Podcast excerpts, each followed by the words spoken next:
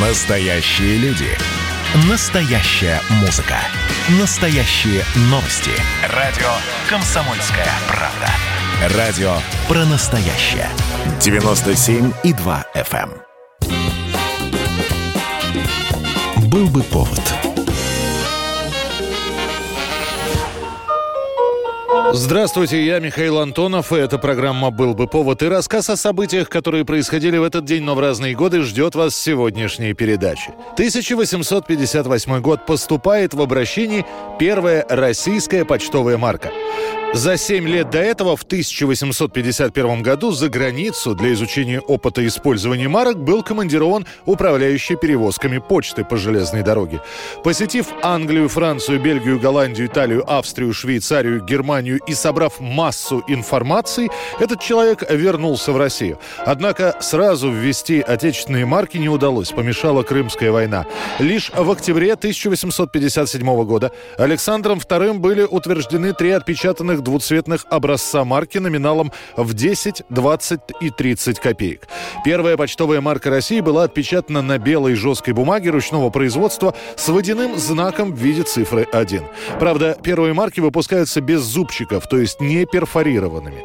Так как заказанная в Вене специальная машина для перфорации сломалась, первые несколько миллионов 10-копеечных марок были выпущены без зубцов. Перед введением марок в оборот в газетах и специальных почтовых бюллетенях появляются объявления.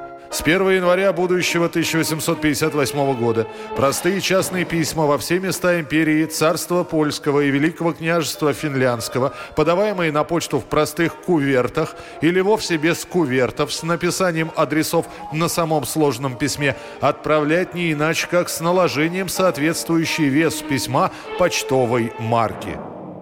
Со временем почтовые марки станут вполне обычным явлением для России. Они будут появляться не просто с двуглавым орлом, но и станут выпускать первые иллюстрированные образцы марок. Начнет развиваться в Российской империи такое хобби, как собирание марок, филателия. Меняться будешь? Нет, нет, нет. Что дашь? Пять тувинских. Этих 10, а ты мне 5 предлагаешь. Ладно, дам 10. И еще две французских в придачу. Нет, нет. 1872 год, 14 января. В России начинает работу служба погоды. Геофизическая обсерватория Санкт-Петербурга теперь выпускает ежедневный бюллетень с прогнозами. В нем полученные по телеграфу сообщения с 26 русских и двух зарубежных станций слежения. Этот бюллетень в первую очередь получают морские службы и военные ведомства. Чуть позже прогнозы погоды начнут печатать и в газетах. Более того, некоторые издания даже заключат специальные специальный контракт с обсерваторией, по которому они получают метеоданные чуть раньше, чем конкуренты. После революции, вплоть до окончания гражданской войны, метеослужба практически не работает. Лишь с июня 21 года Совет народных комиссаров принимает декрет об организации метеорологической службы, подписанный Лениным. Был создан межведомственный метеорологический комитет, целью деятельности которого была координация действий по развитию геофизических и метеорологических исследований в соответствии с потребностями разных отраслей народного хозяйства. С сегодняшнего дня в Москве и Московской области установилась ясная безоблачная погода без осадков.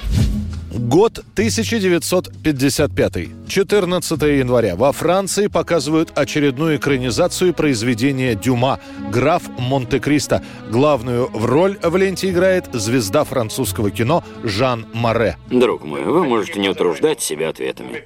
Я уже 15 лет слышу одно и то же во всех тюрьмах Франции. Вас плохо кормят, и вы невиновны. Не правда ли? Да. Море к тому времени далеко за 40, и чтобы сыграть юношу Дантеса, гримерам приходится идти на ухищрение. Само же объемное произведение Дюма удается уложить в два с небольшим часа, пожертвовав некоторыми эпизодами и героями из книги. Например, в этой французской ленте вы не найдете такого персонажа, как Данглар. Лента пользуется бешеным спросом в Европе, ее закупают показу практически все страны, в том числе СССР. Правда, если отечественный дубляж будет в этом фильме, как обычно, на высоте, то вот некоторые сцены цензоры из нашей версии уберут. Таким образом, советский зритель не увидит порядка 10 минут фильма «Граф Монте-Кристо» французского производства. Что вам угодно? Кажется, я не вовремя. Да, сегодня у нас такой день. Не буду вам мешать. Только один вопрос. Вы не слыхали о месье Дантесе? Он когда-то жил здесь. Подождите. Месье Дантес, вы сказали? Что-то припоминаю. По-моему, он умер. Уже давно. 1957 год, 14 января. Компания WMO начала выпуск фрисби. Whammo Frisbees, the first name in flying discs. История и с происхождением, и с названием этой забавы, которая в нашей стране называлась куда более прозаичнее «летающая тарелка», крайне запутана. Говорят, что фрисби появилась как модернизированный вариант тарелки для пирога. Когда-то в городке Бриджпорт жил пекарь Уильям Фрисби. Его пироги в поддоне из фольги пользовались успехом у студентов. После поедания выпечки они запускали круглые формочки, как самолетики. Параллельно с этим в конце 1940-х годов в Америке американском обществе была популярна тема неопознанных летающих объектов. Этим и воспользовался некто Уолтер Моррисон. Он изобретает еще в 1948 году летающую тарелку, которая внешне напоминает НЛО. Однако этот первый диск был неудачным. После ряда усовершенствований и экспериментов тарелка из пластика, сделанная Моррисоном в 1955 году, стала неплохо летать над землей и превратилась в ходовой товар. Выпускала ее эту тарелочку компания WMO. Однажды, услышав историю про пекаря из Бриджпорта и его пироги, WMO решила переименовать свой товар. Так летающая тарелка стала называться фрисби.